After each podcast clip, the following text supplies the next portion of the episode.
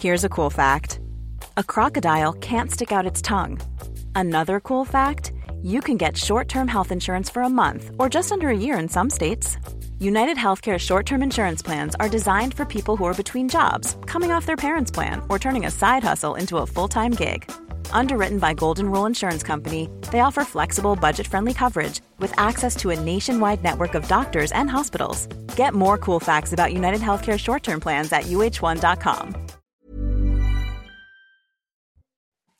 Il est 14h, bonjour à tous. Heureux de vous retrouver en direct sur CNews pour La Parole aux Français, l'émission qui vous donne la parole chaque après-midi avec euh, autour de la table euh, aujourd'hui Jean-Michel Fauvergue, ancien chef du RAID. Bonjour Jean-Michel. Bonjour.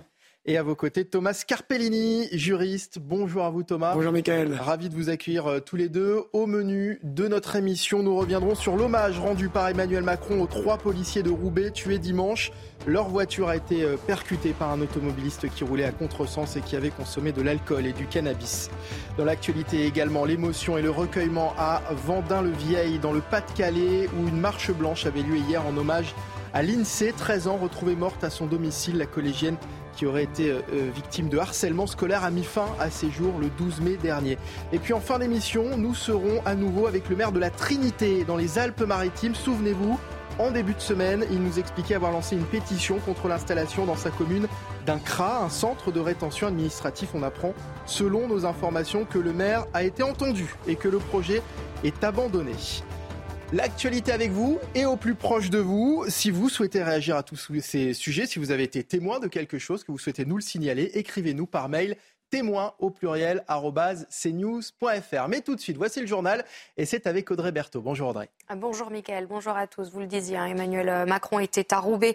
Il a rendu hommage aux trois euh, policiers euh, tués dimanche dans une collision. Le chef de l'État a rencontré euh, les familles et les collègues de ces trois jeunes policiers.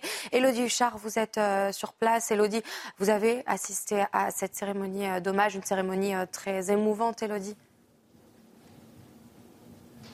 Oui, évidemment, euh, très émouvante. Le chef de l'État qui a tenu à être euh, présent, rien ne l'y obligé. Il avait d'ailleurs normalement un engagement euh, dans le Var aujourd'hui, mais le chef de l'État a tenu à être présent pour trois raisons. La première, elle est évidente, c'est de rendre hommage à ces trois policiers. Il l'a fait assez longuement d'ailleurs dans son discours. Il est revenu sur leur parcours, sur leur famille, famille qu'il avait rencontrée juste avant, vous le disiez Audrey, évidemment à huis clos. Il a voulu aussi rendre hommage à tous ceux qui servent le pays. Il l'a dit à plusieurs reprises.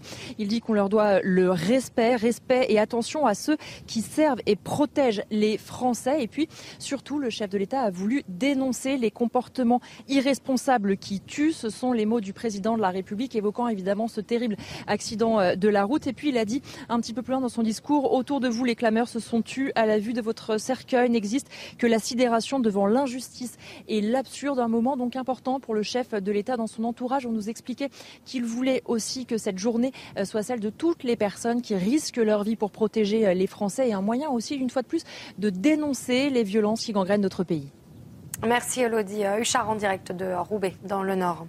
Une enfant de 10 ans a été enlevée ce matin par son père. Elle a été enlevée de force devant son établissement scolaire à Fontaine. Un complice cagoulé a été, était également présent. Il aurait gazé avec euh, du gaz lacrymogène la mère de la petite fille. L'enquête a été confiée aux policiers de la sûreté départementale de euh, Grenoble.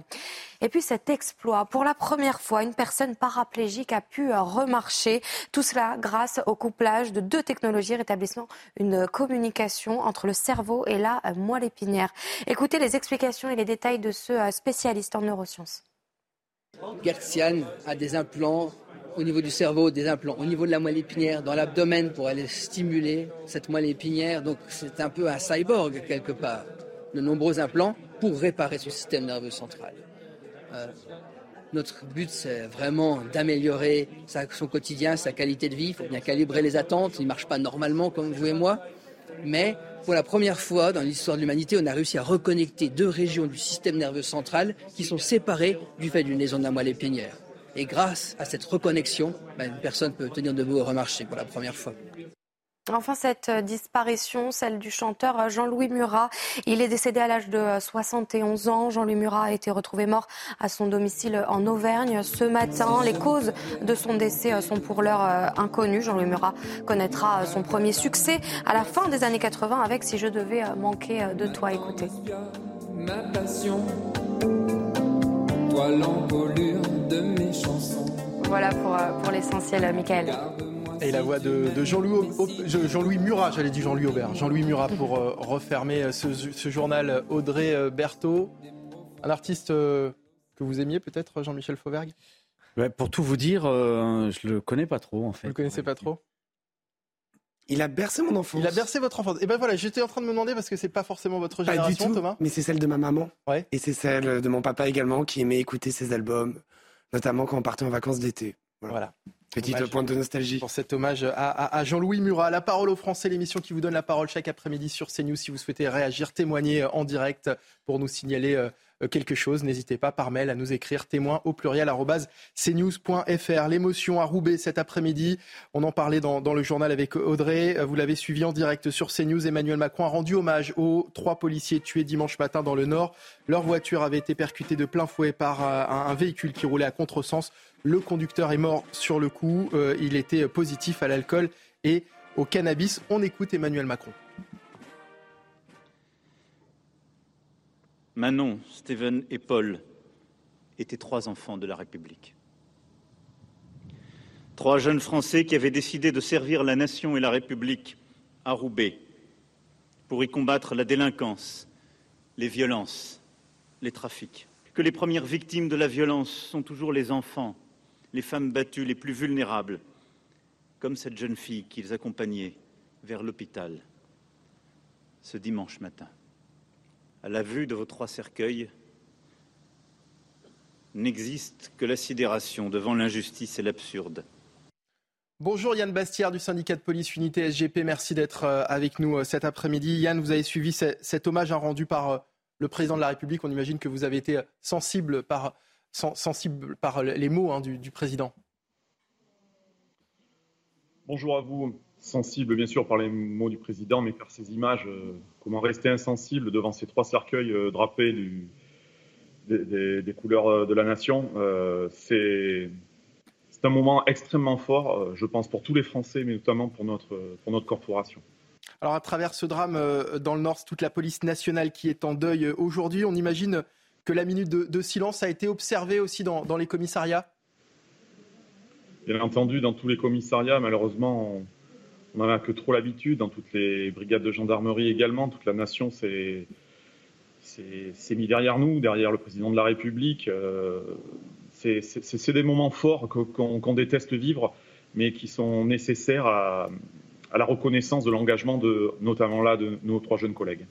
Dans quel état d'esprit sont vos, vos collègues aujourd'hui?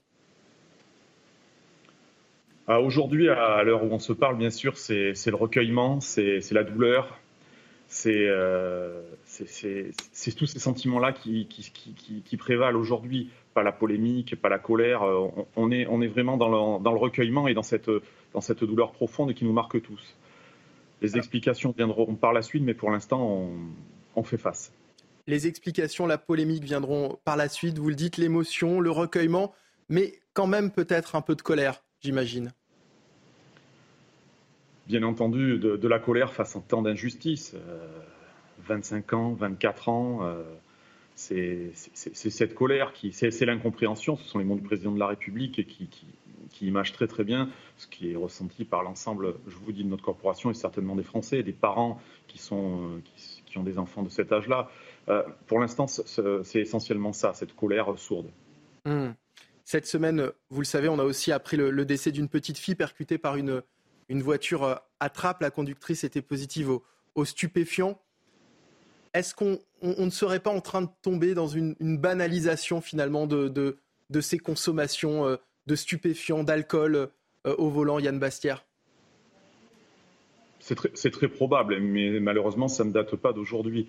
en revanche, il faut se servir de, tous ces drames pour, euh, pour qu'il y ait une réaction, une réaction peut-être euh, de la puissance publique, du législateur, euh, de la justice.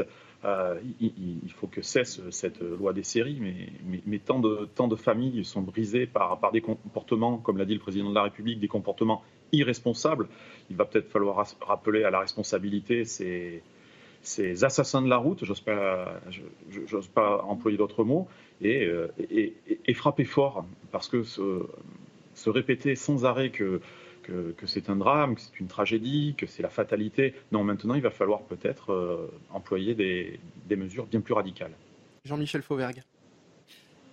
Oui, tout d'abord, euh, moi je m'associe effectivement à la douleur de toutes, les, de toutes les familles, à la douleur de tous les, les collègues euh, policiers dans cette, dans cette cérémonie-là. Je, le, le, déplacement du président de la République est quelque chose de, de, fort, de très fort.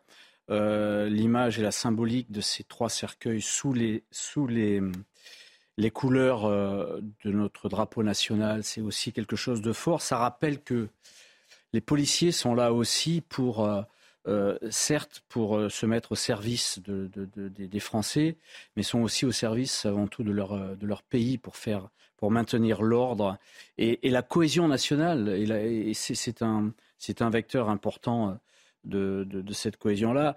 Et j'admire la, la, et je respecte d'ailleurs la, la, la, dignité de, du, du, du, délégué syndical de Yann Bastier que, que l'on vient d'entendre. Mais c'est vrai que dans ce, ce, choc frontal entre, entre police et entre entre un, individu. Euh, c'est tout le choc d'une société. Euh, d'un côté, vous avez des, policiers qui donnent leur vie pour protéger euh, le reste de la population, alors qu'ils accompagnaient même une, victime d'un viol présumé. Mm. et de l'autre côté, à, sens inverse, donc à contresens du respect de non seulement du code de la route, mais de tout ce qu'ils doivent respecter, on a euh, deux individus, dont le chauffeur en particulier, euh, positif euh, à la coca aux drogues et positif à l'alcool, connus, archi connus tous les deux. je me suis, il me semble même d'ailleurs que le passager, alors qu'il était secouru par les pompiers, les a insultés, les a, et a, vérifié, mais j'ai lu ça. Donc on est, on est vraiment dans un choc frontal de, de, de deux mondes différents. Euh, il, est temps de, reprendre tout ça en compte et, je pense que ça ne peut passer que par effectivement tout ce qui est euh, éducation, euh, respect de nos, valeurs, comme le font évidemment nos, mmh. forces de l'ordre, mais aussi une, un rôle de la justice qui, sans la, sans la, justice, on ne pourra rien faire. Il faut que la justice intervienne dans ces, euh, dans, ces affaires-là comme dans toutes les autres affaires. Je pense qu'il est grand temps maintenant et on a atteint un, niveau qui, qui, n'est plus acceptable. Yann Bastière, Gérald Darmanin avait dernièrement annoncé des, mesures, à commencer par une augmentation des, des contrôles routiers. Euh, vous, vous, en pensez quoi D'abord, est-ce que c'est possible Est-ce qu'on peut euh, augmenter les, contrôles routiers? Est-ce que ça veut dire augmenter les, effectifs de police? Augmenter les contrôles routiers, ça serait une plus grande disponibilité des, agents. Euh, comment mettre ça en place? Peut-être changer le type de mission, réorienter certaines priorités. Euh, nos effectifs ne sont pas extensibles, ça il faut le savoir. On ne peut pas être sur toutes les priorités. Ça, c'est une première chose. Ensuite, bien entendu, que, cette présence de voie publique, euh, la peur du gendarme, je mets des guillemets, mais, euh, mais, mais, très fort, euh, a un très fort impact sur des comportements. Donc, en effet, le, cette, première, cette première démarche d'accentuer les contrôles, ensuite, bien sûr, il faut, il faut sanctionner à la hauteur que, le prévoit, que prévoit le code pénal. c'est une première chose à mettre en place assez rapidement, bien entendu. Alors justement, euh, il a aussi euh, évoqué le retrait de permis systématique à toute personne conduisant sous l'emprise de, stupéfiants et, d'alcool. Thomas Carpellini, est-ce que c'est réalisable selon vous? Il y avait une statistique extrêmement intéressante qui montrait que les personnes qui commettaient le plus d'accidents étaient évidemment sous substance, souvent les psychotropes, majoritairement l'alcool, mais en plus conduisaient sans permis. Donc retirer le permis à des gens qui n'ont déjà, que cure de conduire sans le permis, je trouve c'est un petit peu problématique. On pourrait s'interroger finalement sur la philosophie même de notre arsenal pénal. Vous savez, dans certains pays, quand vous prenez le volant sous euh, possession de psychotropes, pas d'alcool mais de drogue, il y a automatiquement une qualification de mise en danger délibérée de la vie d'autrui. Donc c'est directement une condamnation à de la prison ferme. Et on a pu remarquer, ça a été mis notamment dans les pays scandinaves en 2001-2002, que cela avait fait baisser de manière extrêmement significative le nombre d'accidents causés par des personnes qui étaient sous psychotropes, car il y avait la peur dissuasive de la sanction. Donc ça, veut dire quoi? Ça veut dire requalifier le, Requalifier pénalement. pénalement. Parce que là, pour l'instant, si on doit imaginer une scène, un cas d'espèce, comme on dit en droit, un policier contrôle un automobiliste sous substance, il ne se passe pas grand-chose. Hmm. Vous pouvez, au meilleur des cas, lui retirer son permis. Vous pouvez hmm. l'immobiliser. Vous pouvez appeler votre, des collègues pour le mettre en cellule de euh, dégrisoire. Mais après, qu'est-ce qui se passe? Il ne se passe pas grand-chose. C'est intéressant ça. Yann Bastière, effectivement, Gérald Darmanin propose, enfin, de, demande à ce qu'il y ait plus de, de contrôles. Mais comment se déroulent en général les contrôles? Lorsque vous, vous, vous tombez sur un véhicule avec des, des, personnes qui sont euh, euh, testées positives, qu'est-ce qui se passe derrière? Bien, la procédure vient de vous être décrite juste, juste avant moi, bien entendu. Les, les, procédures sont en place. Selon les taux d'alcoolémie ou les taux d'imprégnation à des substances euh, psychoactives telles que le cannabis ou d'autres drogues. Euh, voilà, il y a des procédures, des retraits de permis, des suspensions, voire des annulations en fonction de, des taux et, des éventuelles récidives. Mais euh, je suis tout à fait d'accord avec ce qui a été dit. ok, suspension du permis de conduire, annulation. comme on le sait très bien, combien de gens conduisent sans permis? Voilà, c'est ça. Faut-il que ces personnes aient le, permis déjà? Déjà, c'est une première chose. L'ont-ils obtenu non, il va falloir, il va falloir peut-être euh, casser le logiciel, le changer. Effectivement, se, se pencher sur les bonnes pratiques déjà euh, qu'on connaît en Europe. Voilà, on parle de la Scandinavie. J'ai entendu des, taux zéro en, Slovaquie dans, les, dans la bouche de Maître Liénard euh, dernièrement. non, non, il faut, il faut peut-être arrêter cette, cette indulgence et oh c'est pas grave, c'est juste un joint, oh c'est pas grave, c'est deux verres de trop. Non, maintenant ces drames se succèdent, se, se multiplient et euh, tant de familles sont brisées. Euh, en effet, je, le répète, le législateur et les pouvoirs publics doivent s'emparer euh, de, ces textes, les dépoussiérer et, les rendre beaucoup plus pragmatiques. Jean-Michel Fauvergue Oui, surtout, moi je suis tout à fait d'accord avec ça, bien évidemment, et surtout, surtout les faire appliquer. On a un vrai problème d'application des textes. En France, on a des lois qui sont quelquefois très, euh, très dur, euh, mais la problématique, c'est qu'après, euh, il va falloir appliquer ça et vous avez des magistrats qui sont indépendants, et c'est, mm. une bonne chose, hein, mais qui interprètent les, textes vis-à-vis de, la. qui, individualisent les peines, et donc ça arrive souvent, on arrive souvent à des peines qui, qui, ressemblent à rien d'une manière générale.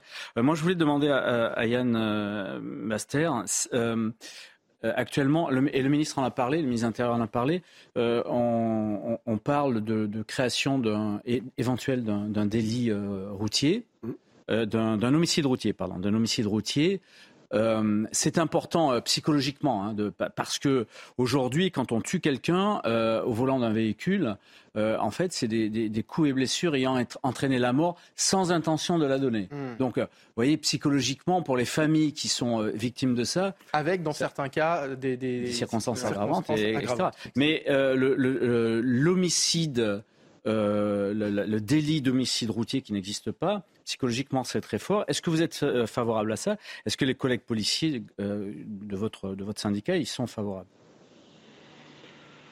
Alors en effet, le, débat a le mérite d'être posé et on revient sur le drame de l'année dernière avec le fils de Yannick Aleno et, les propos portés par le ministre de l'Intérieur. En effet, c'est une piste de réflexion à porter, c'est sûr. Mais ce n'est pas à votre à votre euh, intervenant juriste que, je vais faire dire le contraire. Ensuite, on va se heurter à, des formes de droit, à l'intentionnalité, à la préméditation. Euh, c'est tout un tas de, problématiques qu'il va falloir vraiment, vraiment envisager. Ensuite, si, dès lors qu'on parle d'un crime, puisqu'on serait sur un homicide routier, euh, on va partir sur, sur des procédures en, matière de justice, sur des ouvertures d'informations judiciaires, sur des commissions rogatoires euh, vers les collègues, euh, comment ça va se gérer par des cabinets de juges d'instruction qui sont déjà overbookés. Il, va falloir prendre ça tout en place. Vous le disiez très très bien. Actuellement, on a un arsenal juridique déjà assez répressif. Faisons-le appliquer. L'homicide involontaire, aujourd'hui, c'est 5, 7, voire 10 ans en fonction des circonstances aggravantes. Appuyons-nous sur ça, prononçons les peines et faisons, il faut les faire appliquer, pardon. Donc, c'est déjà on a déjà des choses à penser. Peut-être que l'homicide routier est, effectivement euh, à explorer. Merci beaucoup Yann Bastière d'avoir été avec nous, délégué national du syndicat de police Unité SGP. Un tout autre sujet que je souhaitais aborder avec vous cet après-midi. Après la Seine-Saint-Denis, l'agglomération de Nantes est celle qui accueille, figurez-vous, le plus grand nombre de Roms. 56 camps euh, et presque 3000 personnes y vivent une communauté qui a beaucoup de mal à, s'intégrer. De leur côté, les habitants sont excédés par les les vols et les incivilités. Bonjour madame, vous êtes une habitante de Rosé hein, qui se trouve dans l'agglomération nantaise. Vous avez demandé à, témoigner anonymement euh, cet après-midi.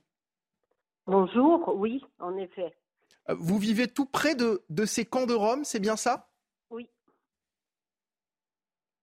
Vous nous entendez, madame? Oui, oui, très bien. Comment est-ce que ça se passe? C'est-à-dire, vous les avez vus s'installer, ces, camps de Rome? Tout à fait. Un matin, on nous a prévenu euh, que qu'arrivait un camp de Rome euh, bon, pour une durée de six mois, ce qui voulait dire euh, fin mars. Mmh. Et fin mars, euh, rien. Fin avril, rien. Et à aujourd'hui, toujours rien.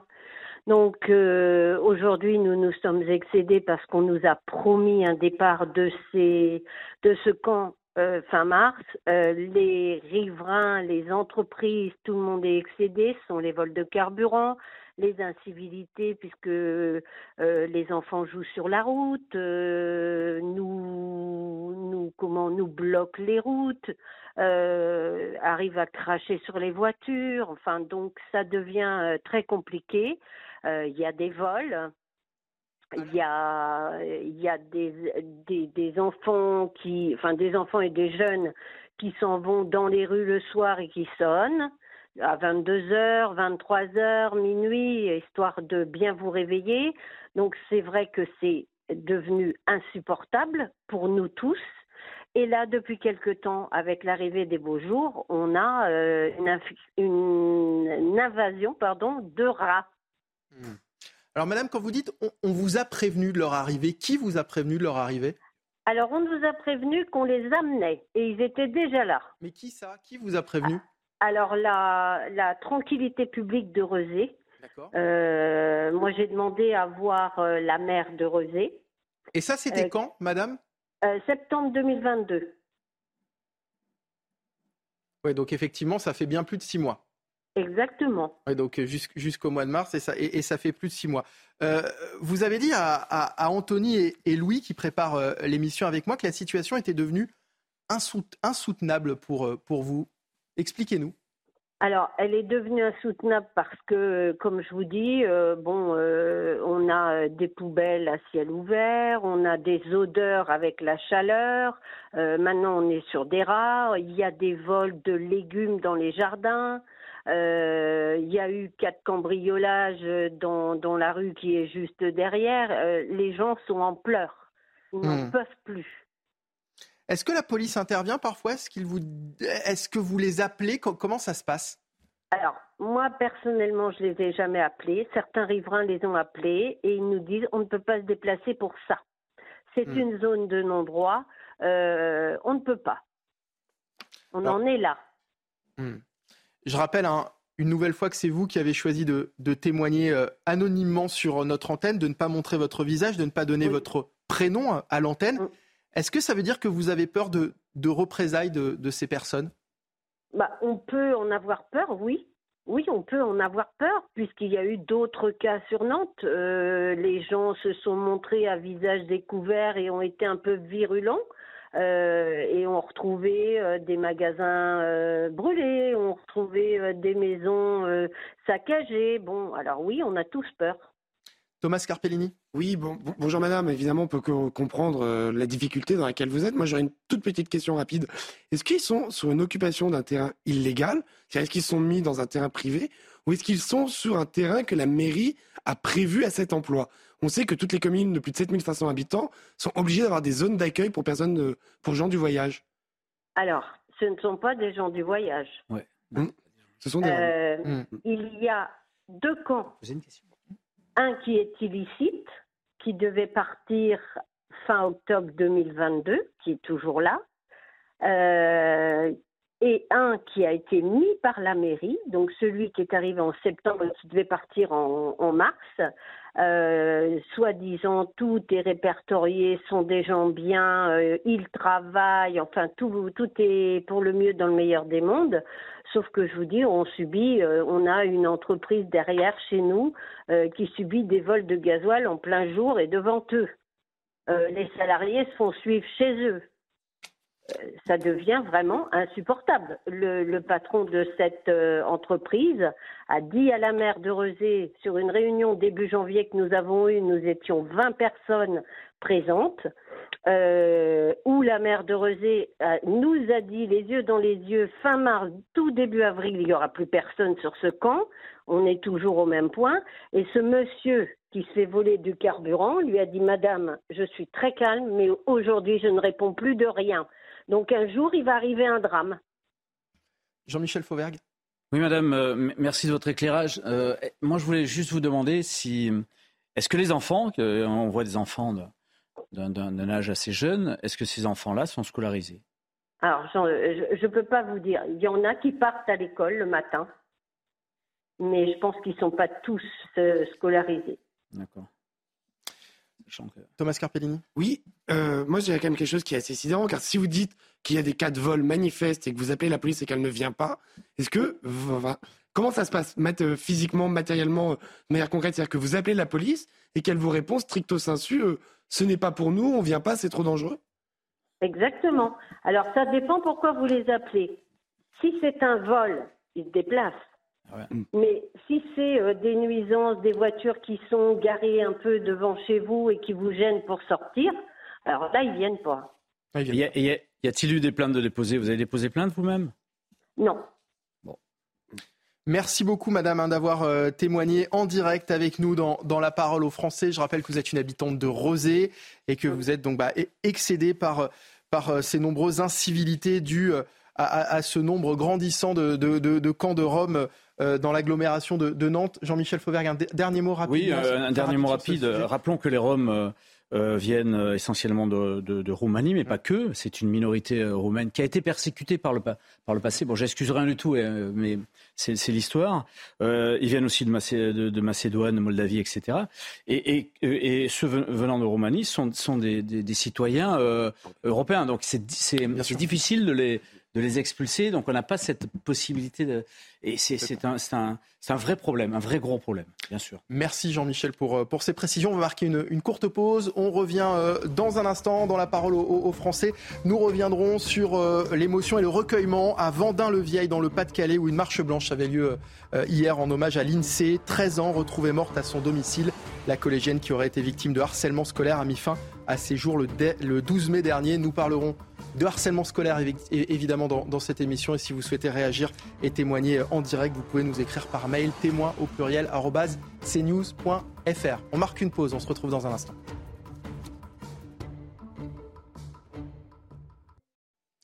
Il est 14h30 sur CNews. Merci de nous rejoindre en direct. La parole aux Français continue avec toujours Jean-Michel Fauvergue et Thomas Carpellini. On va parler dans un instant euh, du sujet du harcèlement scolaire. Mais d'abord, le rappel des titres. Euh, le Flash Info, c'est avec Somaya Labidi.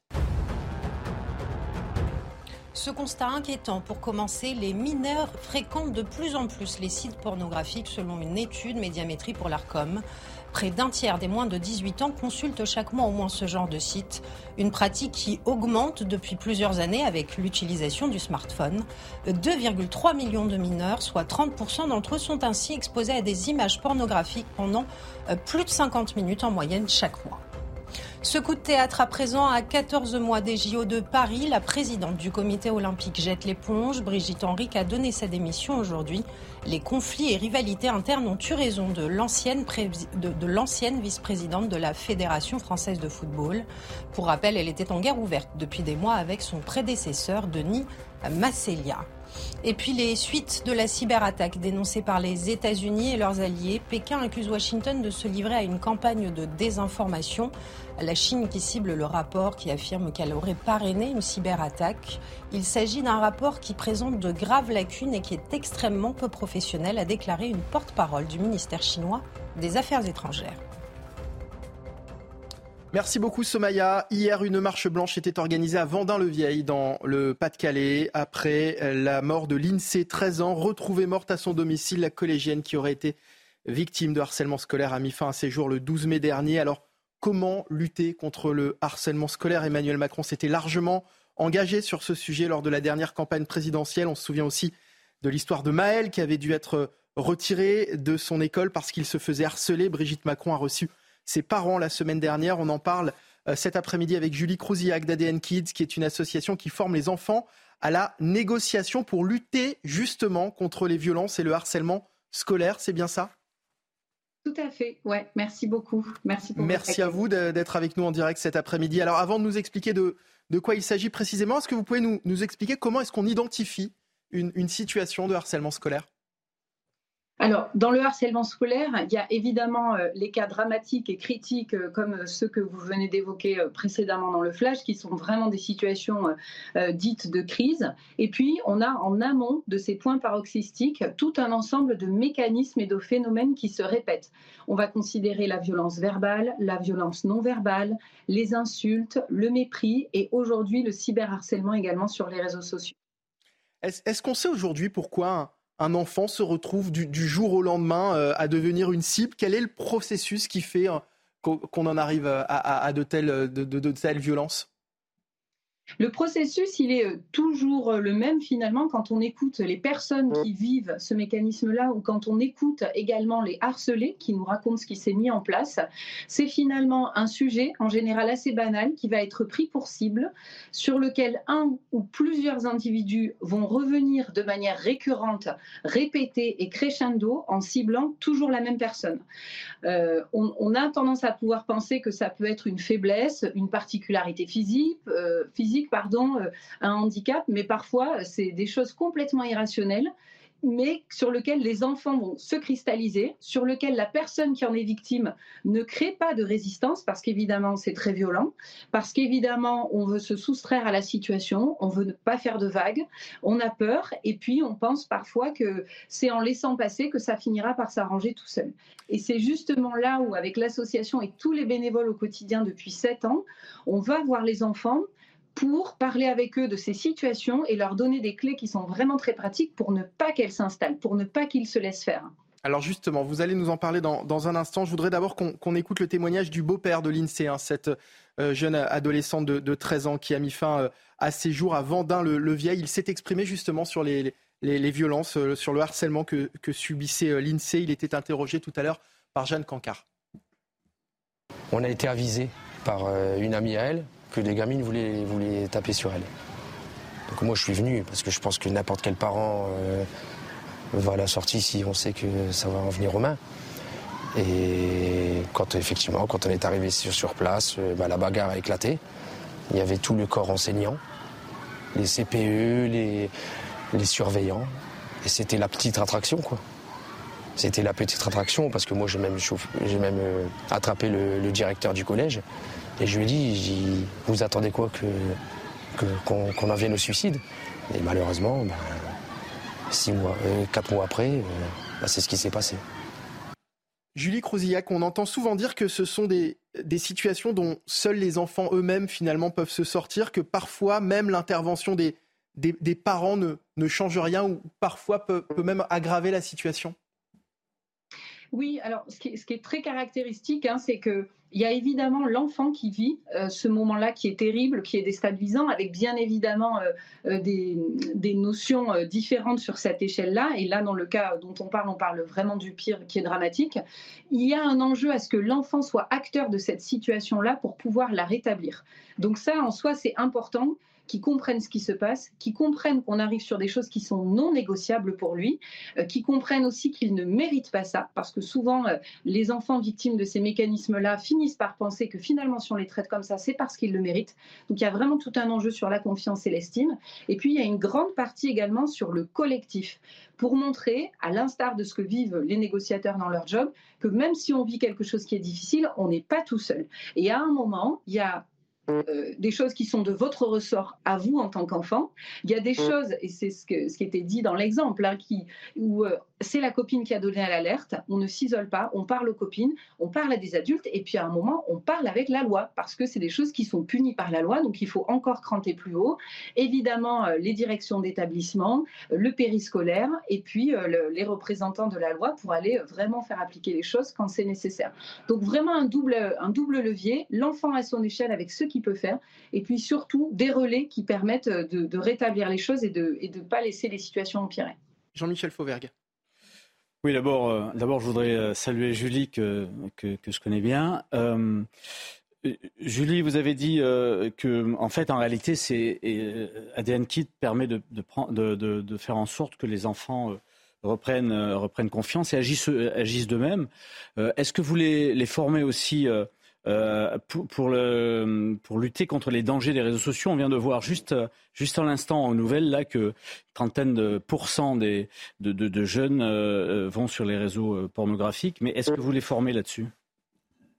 Alors, on n'aborde pas la thématique des réseaux sociaux en tant que telle, c'est-à-dire on, ne fait pas un module dans les cinq ateliers qu'on propose qui est véritablement dédié aux dangers des réseaux sociaux.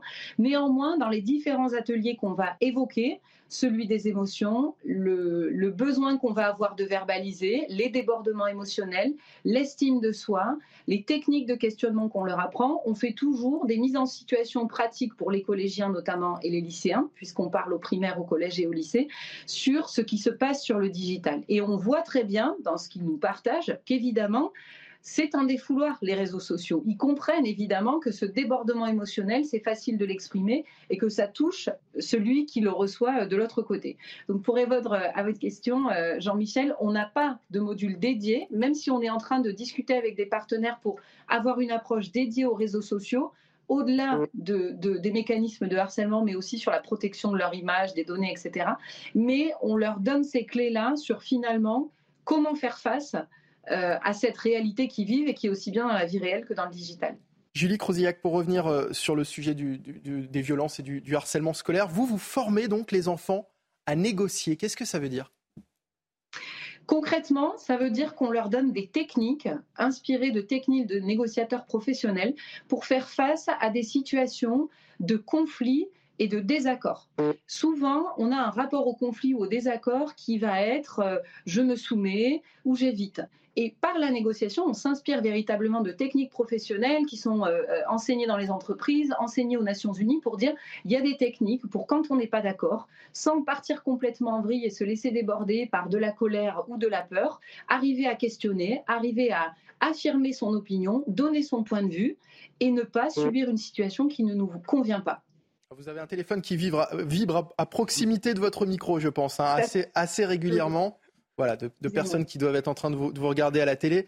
Euh, euh, Thomas Carpellini. Oui, bonjour Madame Crouziac. Permettez-moi, comme Monsieur Fauvergue, de vous féliciter ou du moins de vous remercier pour le travail salvateur que vous faites quand on sait à quel point des vies de jeunes enfants peuvent être brisées pour des questions de harcèlement. C'est une véritable problématique euh, pour notre pays. Moi, ma question, c'était quand on entend les familles de ces enfants, revient souvent mezza voce que les adultes ont été mis au courant, que les enseignants, que le CPE, que l'administration du collège, du lycée ou de l'école ont été mis au courant et que pourtant la chaîne de commandement était défaillante. Vous formez des enfants et c'est très bien et ça fait évidemment partie des solutions. Mais est-ce que vous pensez que le personnel éducatif, qu'il soit professeur, administratif ou même périscolaire pour les plus petits, sont eux assez formés également pour appréhender au mieux ces questions euh, qui peuvent avoir de très très lourdes conséquences?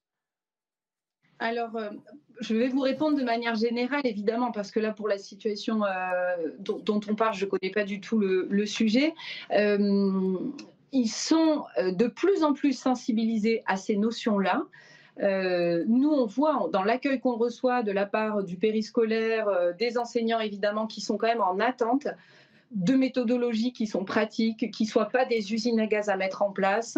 Euh, on revient là évidemment sur un ensemble de, de, maillons de chaîne qui doit être bien huilé et bien rodé, et on revient sur, la sujet, sur le sujet de l'engagement de chacune de ces parties. Donc pour vous répondre, j'ai le sentiment aujourd'hui que euh, chez certains, oui, ils sont sensibilisés parce que naturellement, c'est des gens qui s'y intéressent et qui s'y impliquent. D'autres sont un peu plus démunis, mais pas par euh, volonté, simplement parce qu'ils ne savent pas vers quoi se tourner et sont véritablement en attente, comme ça, de boîtes à outils qui leur donnent des, choses concrètes pour euh, arriver à le détecter. Et puis surtout, quand on l'a détecté, qu'est-ce qu'on fait concrètement? Merci beaucoup Julie Croziac euh, d'avoir été euh, avec nous cet après-midi. Je rappelle que vous êtes présidente d'ADN Kids. Dans le reste de l'actualité, euh, ce sondage CNews, 7 Français sur 10 se disent favorables à un référendum sur la politique migratoire en France. C'est le résultat de notre dernier sondage, un score en hausse de 8 points par rapport à une précédente enquête sur ce sujet menée le 1er février dernier. Pour en parler, nous sommes avec le maire d'hiver droite de la Verrière dans les Yvelines, Nicolas Dainville. Bonjour monsieur le maire. Bonjour à vous. Alors vous êtes vous-même favorable à un référendum sur ce sujet. Expliquez-nous pourquoi.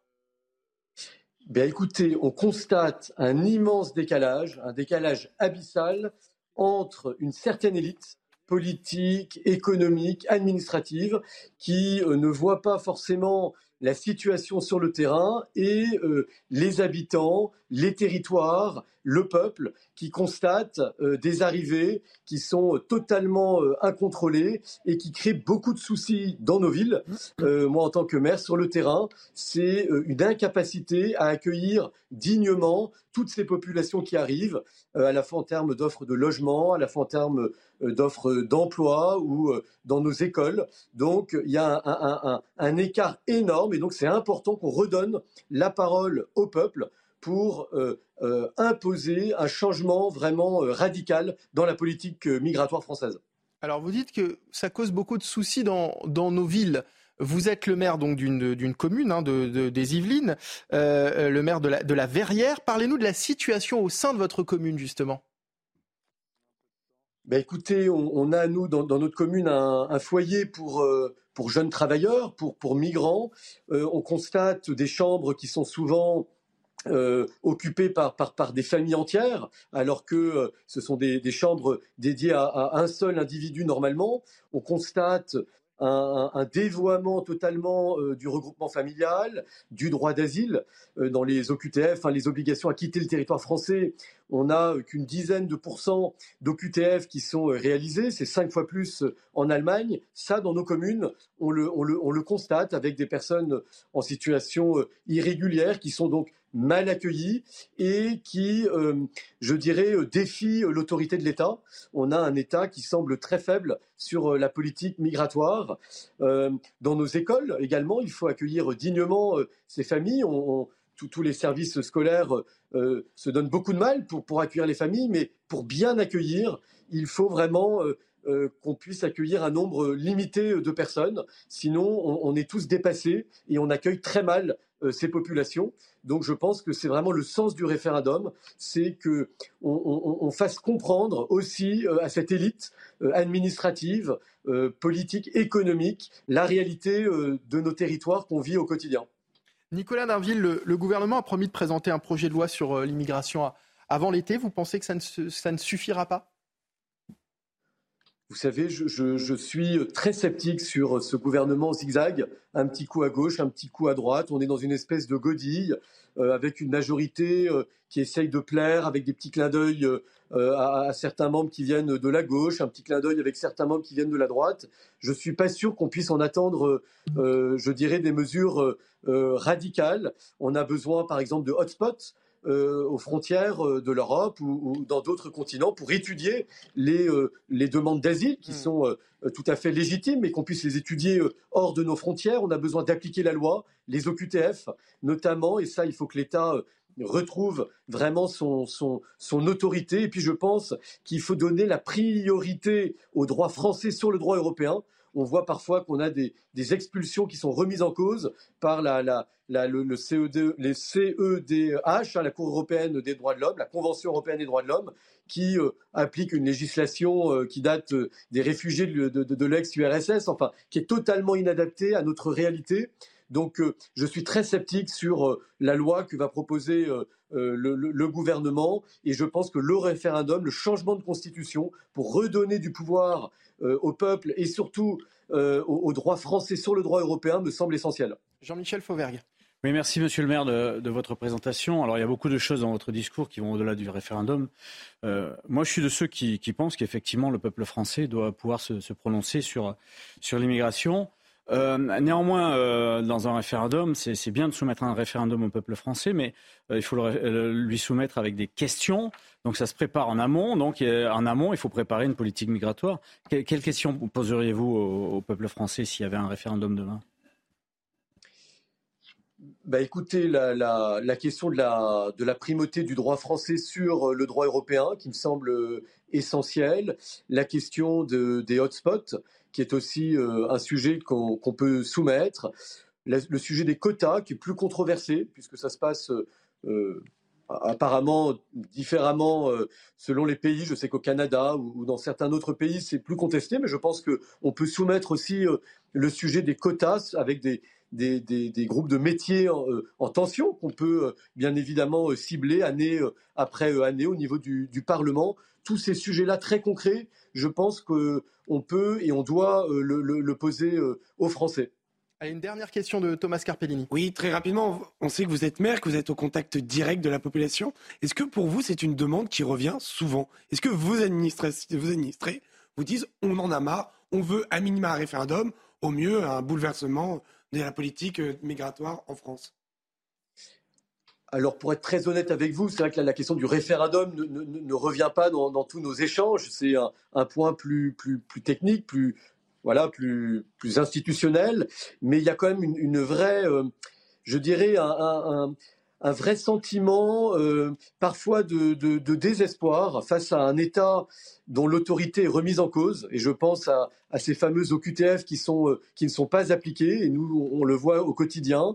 Il y a aussi des services municipaux qui sont déstabilisés par des situations d'urgence, par des situations extrêmement euh, terribles humainement, mais, mais on se sent euh, impuissant à accueillir euh, des, des, populations trop nombreuses et on les accueille très mal.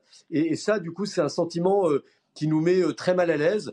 Et puis, on sent aussi dans le logement social, je suis une commune il y a beaucoup de logements sociaux, des situations où, où les familles sont mal accueillies. Il y a, moi, j'ai 400 demandeurs, on va dire, de, de logement social dans ma commune. Et, on sent bien qu'avec une immigration euh, non contrôlée, euh, l'accueil se fait mal et puis l'ambiance dans les quartiers change c'est un petit peu tabou, mais on a des, personnes qui vont quitter certains quartiers parce que l'ambiance change, les, nouveaux arrivants n'ont pas euh, euh, les us, les coutumes euh, de, notre pays, du quartier, qui était voilà en vigueur depuis des années. Et donc, je tire la sonnette d'alarme aussi sur ce qu'on appelle la politique de peuplement qu'on soit vraiment très vigilant dans, nos logements sociaux, puisque je vous dis, il y a, vraiment des gens qui veulent quitter nos quartiers parce qu'ils ne, s'y retrouvent plus euh, en termes de, voisinage et de respect euh, euh, des us et coutumes qui étaient en vigueur depuis des dizaines et des dizaines d'années dans, nos quartiers. Merci beaucoup Nicolas Dainville d'avoir été avec nous. Je rappelle que vous êtes maire d'hiver droite de La Verrière, commune des Yvelines. Souvenez-vous, en, début de semaine, dans la parole aux, Français, nous recevions le témoignage de Ladislas Polski, maire, lui, de, la Trinité, dans, dans les Alpes-Maritimes. Il nous expliquait avoir lancé une pétition contre l'installation dans sa commune d'un CRA, un centre de rétention administratif. On apprend, selon nos informations, que le maire a été entendu et que le projet est abandonné. Bonjour Monsieur Polski, merci d'être avec nous à nouveau cet après-midi. Monsieur le maire, êtes-vous en train de nous dire que, Gérald Darmanin était devant sa télé mardi après-midi, qu'il nous regardait? Ben Oui. Eh bien, je ne sais pas. Euh, peut-être, en tous les cas, comme je vous l'avais indiqué, j'ai écrit une lettre ouverte au ministre de l'Intérieur est dans, dans le journal de Figaro. Euh, et le, jour même, en fait, j'ai appris euh, euh, du maire de Nice qui s'entretenir en direct avec le ministre. et j'ai, le projet était abandonné. C'est une belle victoire, mais c'est surtout la, la raison tout ça qui a emporté. On a un petit peu de mal à vous entendre cet après-midi, quelques soucis de, réseau. Vous nous parlez effectivement donc de Christian Estrosi, le président de Nice Métropole, euh, dont vous faites partie. J'imagine que tous les deux, vous êtes satisfaits par cette nouvelle Oui, nous sommes satisfaits. Le, le, le d'Azur euh, a, vous savez qu'il y a d'autres possibilités euh, à envisager pour l'implantation alors, bah, on, va essayer de vous rappeler, euh, Monsieur euh, Polski, hein, euh, pour essayer de rétablir la, liaison. La régie vous rappelle tout de suite. On essaie de vous remettre à, l'antenne là dans les, minutes qui suivent. un mot, Jean-Michel. Vous étiez avec nous mardi, hein, je crois. Donc vous aviez suivi l'interview de, de, Ladislas Polski, le maire de, la Trinité. C'est plutôt, enfin pour lui en tous les cas, une bonne nouvelle puisque c'était l'objet de, euh, de, de, du, euh, de, la pétition qu'il avait lancée. Oui, ça prouve que d'un côté, euh, les maires sont responsables et, et, ont des demandes et essayent de. de il nous avait bien expliqué tout ça mardi et essayent de, d'avoir des, des, discours responsables. J'ajoute que le discours qu'il avait, c'était pas un discours de rejet, hmm. puisque il disait que dans sa commune, il, y avait des, il, y a- il y a- il- il accueillait déjà des, des étrangers, euh, euh, mais, euh, mais ça prouve aussi que eh bien, le, le- le ministre de l'Intérieur a entendu. Je- si ça vient du ministre de l'Intérieur, je pense que ça vient de lui. Il a entendu en direct. S'il est, s'il est passé par le maire de Nice, c'est que ça doit se faire en direct. Donc je, je pense que c'est une bonne chose que d'entendre ce que disent les élus, d'analyser la situation et peut-être de, de- de recadrer le projet ailleurs. Il faut des CRA, hein, ça c'est clair qu'il il faut des, des, des centres de rétention administrative. Euh, maintenant, euh, C'est un peu le problème des- qu'on a avec les prisons finalement, euh. Thomas Serpellini, c'est-à-dire il en faut, Oui. mais finalement les maires n'en veulent pas dans leur commune. Donc C'est peut-être aussi la, la- la ça, la problématique. Le nombre de QTF, donc d'obligations de quitter le territoire français, il y en a 120 000 par an. Le nombre de places en CRA, en centre de rétention administrative, moins de 30 000. C'est-à-dire qu'on a- on est en pénurie de CRA, on a besoin de construire des CRA. Et si demain vous faites un sondage sur les 36 000 maires de France, il n'y en aura pas un qui voudra un CRA, comme il n'y en aura pas un qui voudra une prison, ou pas un qui voudra une centrale nucléaire. Il demeure que ça, c'est une prérogative de l'État. Moi, j'entends évidemment qu'il faut écouter les élus locaux. C'est indispensable. Mais c'est aussi le rôle de l'État, à un moment, de dire qu'il y a une problématique publique, nationale, et qu'il faut savoir imposer. Ça ne veut pas dire balayer les aspirations locales. Ça veut dire qu'à un moment, on a une problématique, il faut faire des choix, et il faut l'appliquer. Thomas, je suis de votre avis complet là-dessus, complètement. Euh, sur les prisons en particulier, sur les CRA aussi. Euh, mais il s'avère que mardi, le, le- le- le maire avait des, des arguments frappants. Il n'était pas contre, euh, d'une manière euh, générale, tout ça. Mais la, la- la problématique, c'est qu'il il, il a- il a- il a donné des arguments qui étaient, qui étaient intéressants. Et c'est bien quand les arguments sont intéressants et sont développés de les écouter quitte ensuite à, créer de- de- des CRA euh, ailleurs ou, ou- ou pas très loin. Je pense qu'il y a des accords. Si ça s'est fait entre euh, M. Estrosi et, et, et Monsieur euh, le maire de l'Intérieur et, et le, et- et le maire de, de- de cette ville, euh, c'est qu'il doit y avoir des, des accords qui ont été pris pour les, pour les faire ailleurs. Il n'est pas question de ne pas avoir de CRA. Comptez, je pense, sur Darmanin pour, euh, aller dans ce sens-là. Sur Darmanin, peut-être, mais souvenez-vous également ce que disait euh, Éric Dupond-Moretti, garde des Sceaux, ministre de la Justice, dans un reportage publié ces derniers jours sur France 5 par rapport à l'affaire Lola. Il a quand même avoué que certaines OQTF étaient impossibles à mettre en place. Donc la problématique est certes en aval, la, la mise en place des CRA, mais également que le ministère des Affaires étrangères, de la Justice et de l'Intérieur puisse enfin obtenir des, des fameux des États concernés, les fameux laissés-passer consulaires. Plus vous en aurez, moins vous aurez besoin de CRA, moins vous embêterez les, les riverains, les maires, et moins vous aurez de problématiques locales.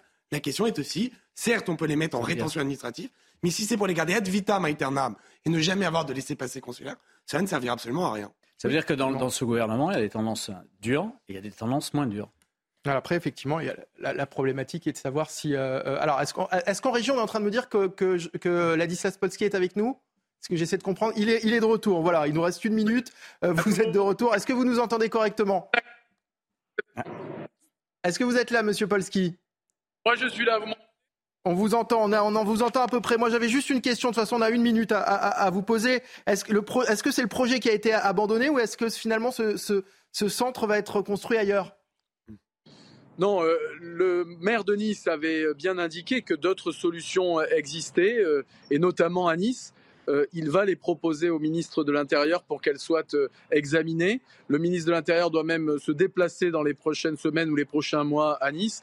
Donc euh, évidemment, il faut construire un centre de rétention euh, administrative parce que celui euh, qui est à Nice est trop étroit. Euh, mais nous avons été entendus sur le caractère inadapté du site qui avait été euh, retenu à la Trinité.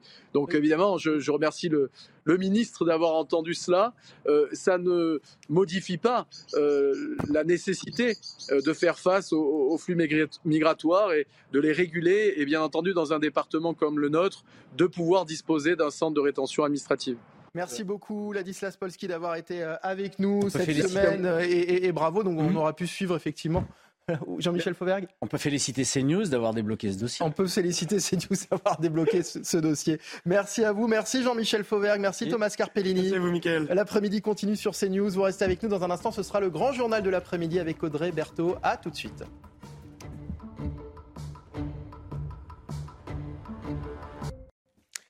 Il est quasiment 15h sur CNews. C'est l'heure du grand journal de l'après-midi avec Audrey Berthaud et à la une de l'actualité. Emmanuel Macron a rendu euh, hommage aux trois policiers tués euh, dimanche dans une collision.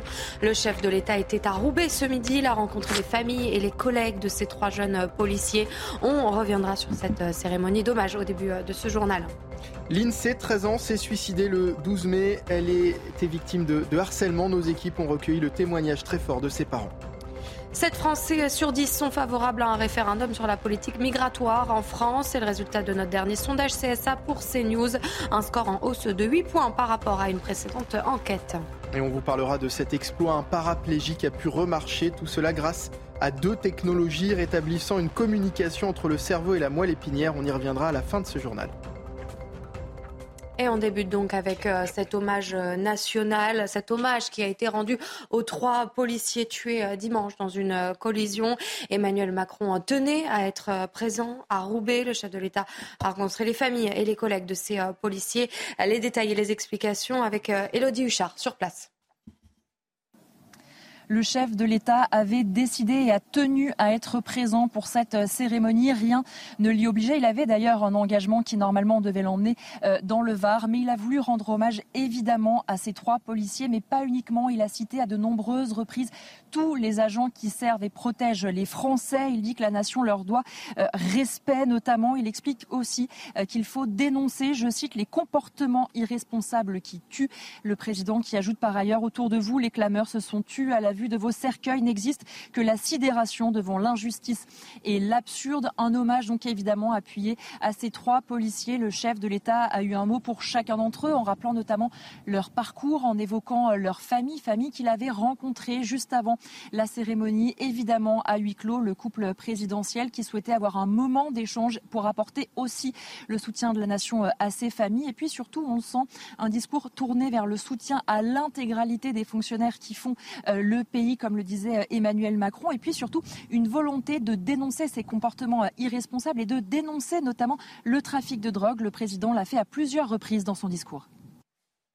Et on en parlait tout à l'heure dans la parole aux Français. L'INSEE, 13 ans, s'est suicidée le 12 mai. Cette collégienne était euh, victime de harcèlement. Jeanne Cancard, vous êtes à Vendin-le-Vieil, dans, dans le Pas-de-Calais. Vous avez recueilli le témoignage des parents de l'INSEE. Oui, Michael, un témoignage très fort, un témoignage bouleversant de la maman de l'INSEE et de son beau-père qui vivait avec l'INSEE depuis ses deux ans. Tous les deux qui nous ont expliqué avoir tenté de l'accompagner au mieux, au maximum pendant les mois de harcèlement qu'elle a subi selon l'INSEE au quotidien, ici à l'intérieur du collège, mais aussi à l'extérieur, avec à la fois des agressions verbales, même parfois des agressions physiques selon ses parents. Ça allait même jusqu'à des menaces de mort, nous ont-ils confié. Sa maman qui aujourd'hui attend que justice soit faite. Elle nous a eu des mots très forts. Elle nous a dit que sans ces harceleurs, sa fille serait toujours là, serait toujours en vie, qu'aujourd'hui ce drame aurait pu être évité, qu'ils avaient alerté avec l'INSEE à la fois la direction de l'établissement, mais aussi les parents, les familles des potentielles harceleuses, mais aussi le corps enseignant de tout cet établissement scolaire. On était aussi tout à l'heure avec la grand-mère de l'INSEE qui nous a dit qu'elle avait elle-même en février dernier écrit un courrier à l'attention d'Emmanuel Macron pour eh bien expliquer la situation, dénoncer la situation dans laquelle se trouvait sa petite fille, un courrier adressé à Emmanuel Macron qui, selon cette grand-mère, est resté aujourd'hui sans réponse. Une enquête judiciaire a été ouverte. Le but de cette enquête, eh bien, c'est de tenter de comprendre et de savoir si le passage à l'acte de l'INSEE est bien lié au harcèlement scolaire, au harcèlement euh, moral qu'elle disait euh, subir, ou si nous sommes devant le collège de l'INSEE dans, lequel son enfer a commencé. Mais regardez ce que vous voyez à l'image derrière moi depuis tout à l'heure sur les images de Jean-Laurent Constantini. Eh bien, ce sont euh, tous les hommages qui sont rendus à cette jeune adolescente de 13 13 ans qui s'est donc donné la mort chez elle, à son domicile où elle vivait avec ses deux petits frères et ses parents. Merci euh, beaucoup Jeanne Cancar et merci à Jean-Laurent Constantini qui vous accompagne. Dans le reste de l'actualité, une enfant de 10 ans a été enlevée ce matin par son père. Elle a été enlevée de force devant son établissement scolaire à Fontaine. Un complice cagoulé était également euh, présent. Il aurait euh, gazé avec du gaz lacrymogène la mère de la petite fille. L'enquête a été confiée aux policiers de la Sûreté départementale de Grenoble. Retour à présent sur le terrible drame de cette infirmière tuée en début de semaine et la question de la sécurité autour des soignants qui se pose. François Braun, le ministre de la Santé, a échangé avec les syndicats euh, aujourd'hui via visioconférence. Il appelle les établissements à identifier les failles. Écoutez.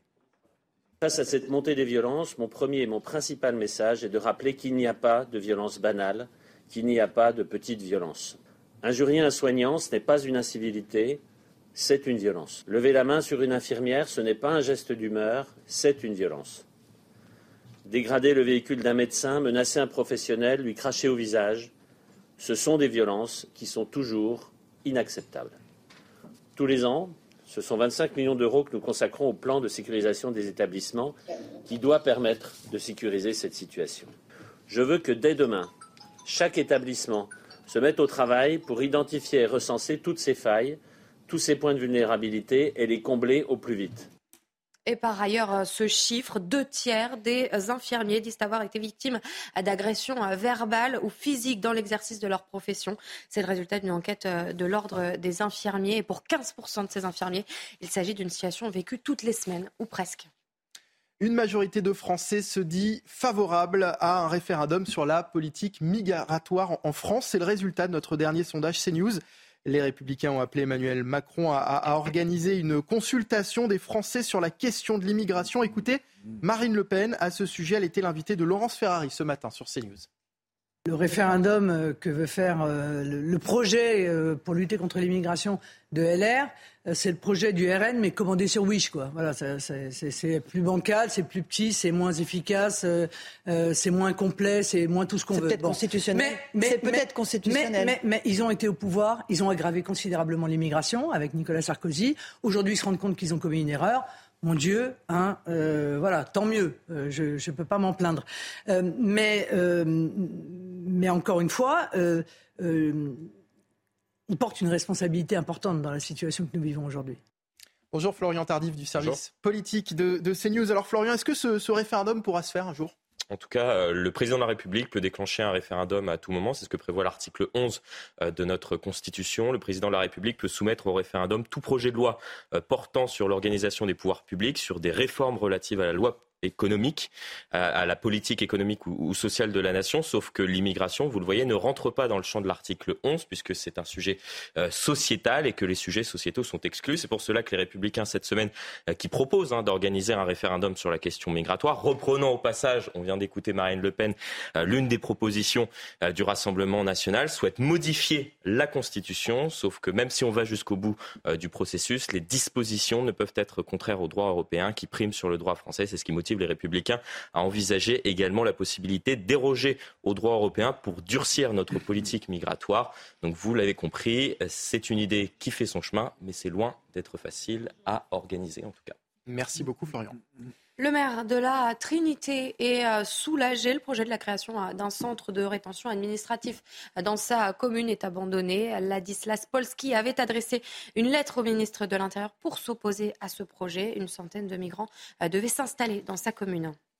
un peu plus d'un an des Jeux Olympiques de Paris 2024, la préfecture des Hauts-de-Seine a simulé un scénario catastrophe à la Défense Arena de Nanterre, l'effondrement d'une tribune dans cette salle de de plus de 40 000 places. L'objectif consistait à coordonner les différents services de secours. Les explications de Mathieu Devez. Une tribune fictive de 15 000 places vient de s'effondrer à la Défense Arena. Les victimes sont nombreuses. Les secours doivent réagir en urgence dans un service adéquat, il faut juste le temps. Le défi principal est de tester la coordination entre les différents acteurs de terrain. Les associations agréées de sécurité civile, dont la protection civile, les pompiers, le SAMU, la préfecture, la police, etc. Et l'idée, c'est que tous ces services travaillent ensemble pour vraiment fluidifier la chaîne de secours et permettre aux victimes d'être évacuées le plus vite possible vers les centres hospitaliers. Lors de cet exercice imaginé par la préfecture, 150 blessés ont été pris en charge par plus de 300 secouristes dans une enceinte d'environ 40 000 places, loin d'avoir été choisie au hasard la plus grande salle couverte d'Europe. Donc c'est un petit bijou qu'on a dans le, dans, le, 92, dans lequel se tiennent énormément d'événements et dans lequel va se tenir euh, l'année prochaine des épreuves olympiques, notamment la natation et le water polo. À un peu plus d'un an des Jeux olympiques de Paris, le dispositif de sécurité se précise. Le ministère de l'Intérieur a confirmé ce mardi que 35 000 forces de l'ordre seront mobilisées lors de la cérémonie d'ouverture. Et tout de suite, c'est votre euh, chronique écho sur CNews. On va parler des comptes de la sécurité sociale. Votre programme avec Jean de Confiance. Pour les vacances ou pour une nouvelle vie, louée en toute sérénité. Jean de Confiance, petites annonces, grande confiance. Eric Dorit matin avec nous euh, en plateau. La Cour des comptes s'est penchée sur le financement de la sécurité sociale. Eric, les pertes vont s'accélérer. Faut-il comprendre que la réforme euh, des retraites ne suffira pas? Bah, écoutez, non, la réforme des retraites ne suffira pas en tout cas à rééquilibrer hein, les comptes de la Sécu. Encore 9 milliards de déficit prévus en 2024, 13 milliards et demi en 2025. Alors pourquoi? Parce que la sécurité sociale finance de nombreuses branches. Bien sûr, il y a la caisse d'assurance vieillesse qui finance les retraites, dont celle des fonctionnaires territoriaux, celle des hôpitaux qui d'ailleurs sont en très gros déficit. Mais vous ajoutez à cela la caisse d'assurance maladie qui cumule des arrêts de travail qui sont trop nombreux. Vous ajoutez la fraude sociale qui serait de 6 à 8 milliards selon Pierre Moscovici, le premier président de la Cour des comptes, et vous atteignez donc ces déficits qui continuent de grossir. Alors le problème, c'est que la France est aujourd'hui le pays d'Europe qui consacre le plus d'argent à la protection sociale. Si l'on compte toutes les contributions sociales de l'État, eh bien, on arrive à 800 milliards. Ça vous dit peut-être rien, mais 800 milliards, c'est un tiers de la richesse que crée la France. C'est ce qu'on appelle le PIB, 33% du PIB. C'est plus que la Finlande et Danemark, qui étaient au top des aides sociales, ou en tout cas euh, des prélèvements sociaux. C'est plus que euh, également l'Espagne et euh, l'Allemagne. Et le problème, c'est que chaque année, les dépenses croissent et la satisfaction des assurés recule. Voilà le gros problème. Alors, qui va payer à terme? Parce que les déficits vont durer au moins jusqu'en 2030, il y a la Cour des comptes. Eh bien, ce sera l'État avec la dette. Encore la dette. Il va falloir emprunter maintenant à des taux très élevés. Et puis ensuite, eh bien, comme cette dette continue de grossir, elle sera cantonnée dans un compte spécial qui est la CRDS, une caisse spéciale qui existe, tenez-vous bien, depuis 1996. Alors oui, en effet, qui payera? C'est l'État et in fine, eh bien, c'est le contribuable avec les impôts. C'était votre programme avec Jean de Confiance. Pour les vacances ou pour une nouvelle vie, louée en toute sérénité. Jean de Confiance, petites annonces, grande confiance. Certains parleront d'exploits, d'autres de miracles. Pour la première fois, un paraplégique a pu remarcher. Tout cela grâce au couplage de deux technologies rétablissant une communication entre le cerveau et la moelle épinière, une prouesse technologique et scientifique qui résulte d'un travail long de plus d'une décennie entre des chercheurs français et suisses. Marine Sabourin. Ce n'était pas arrivé depuis 12 ans. Gerdjan, néerlandais paraplégique depuis une chute à vélo, a retrouvé l'usage de ses membres par la pensée équipé d'un déambulateur, d'un ordinateur portable et d'un casque connecté. Une première mondiale fruit d'un couplage de deux technologies, des électrodes implantées dans la région du cerveau qui ordonnent les mouvements et un neurostimulateur positionné près de la moelle épinière qui les réalise. L'intention et le geste sont alors coordonnés grâce à des algorithmes basés sur l'intelligence artificielle. Pour la première fois dans l'histoire de l'humanité, on a réussi à reconnecter deux régions du système nerveux central qui sont séparées du fait d'une lésion de la moelle épinière. Et grâce à cette reconnexion, ben, une personne peut tenir debout et remarcher pour la première fois. Le quadragénaire a dû s'entraîner à de nombreuses reprises pour apprivoiser le système. Rares sont les fois où il utilise plus de 30 minutes, mais Gerdjan n'a jamais rien lâché. Je n'ai jamais cru que je ne pourrais plus jamais marcher. À ce moment-là, je ne me basais sur rien, mais j'ai gardé espoir. Même s'il faut encore de nombreuses années de recherche avant de généraliser la méthode, les chercheurs rencontrent déjà de nouveaux patients. Et cette euh, disparition, celle euh, du chanteur Jean-Louis Murat, il est décédé à l'âge de 71 ans. Jean-Louis Murat a été euh, retrouvé mort à son domicile en Auvergne ce matin. Les causes de son décès sont pour l'heure inconnues. Jean-Louis Murat connaîtra son premier succès à la fin des années 80 avec Si je devais manquer de toi. Je vous propose d'écouter un extrait toi de mes chansons. Garde-moi si tu m'aimes, mais si tu doutes, oublie-moi. Allez, tout de suite, on passe à la chronique sport avec le sacre hier soir de l'Inter Milan en Coupe d'Italie. Votre programme avec Groupe Verlaine. Installation photovoltaïque garantie 25 ans. Groupe Verlaine, connectons nos énergies. Une neuvième Coupe d'Italie au palmarès de l'Inter et les Nerazzurri conservent un trophée qui leur appartenait déjà l'an passé.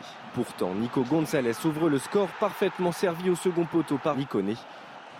Mais l'Inter a un attaquant pas comme les autres. Lautaro Martinez s'offre un doublé en l'espace de 8 minutes. Après la Super Coupe d'Italie, l'Inter remporte son deuxième trophée de la saison et peut rêver d'un triplé fantastique à Istanbul dans moins de trois semaines. C'était votre programme avec Groupe Verlaine. Isolation par l'extérieur avec aide de l'État. Groupe Verlaine, connectons nos énergies.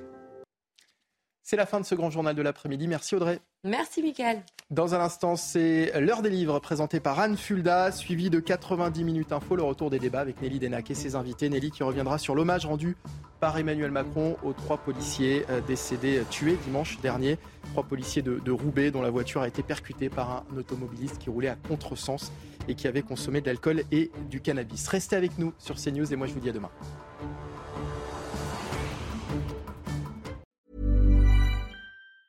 Hey, it's Danny Pellegrino from Everything Iconic.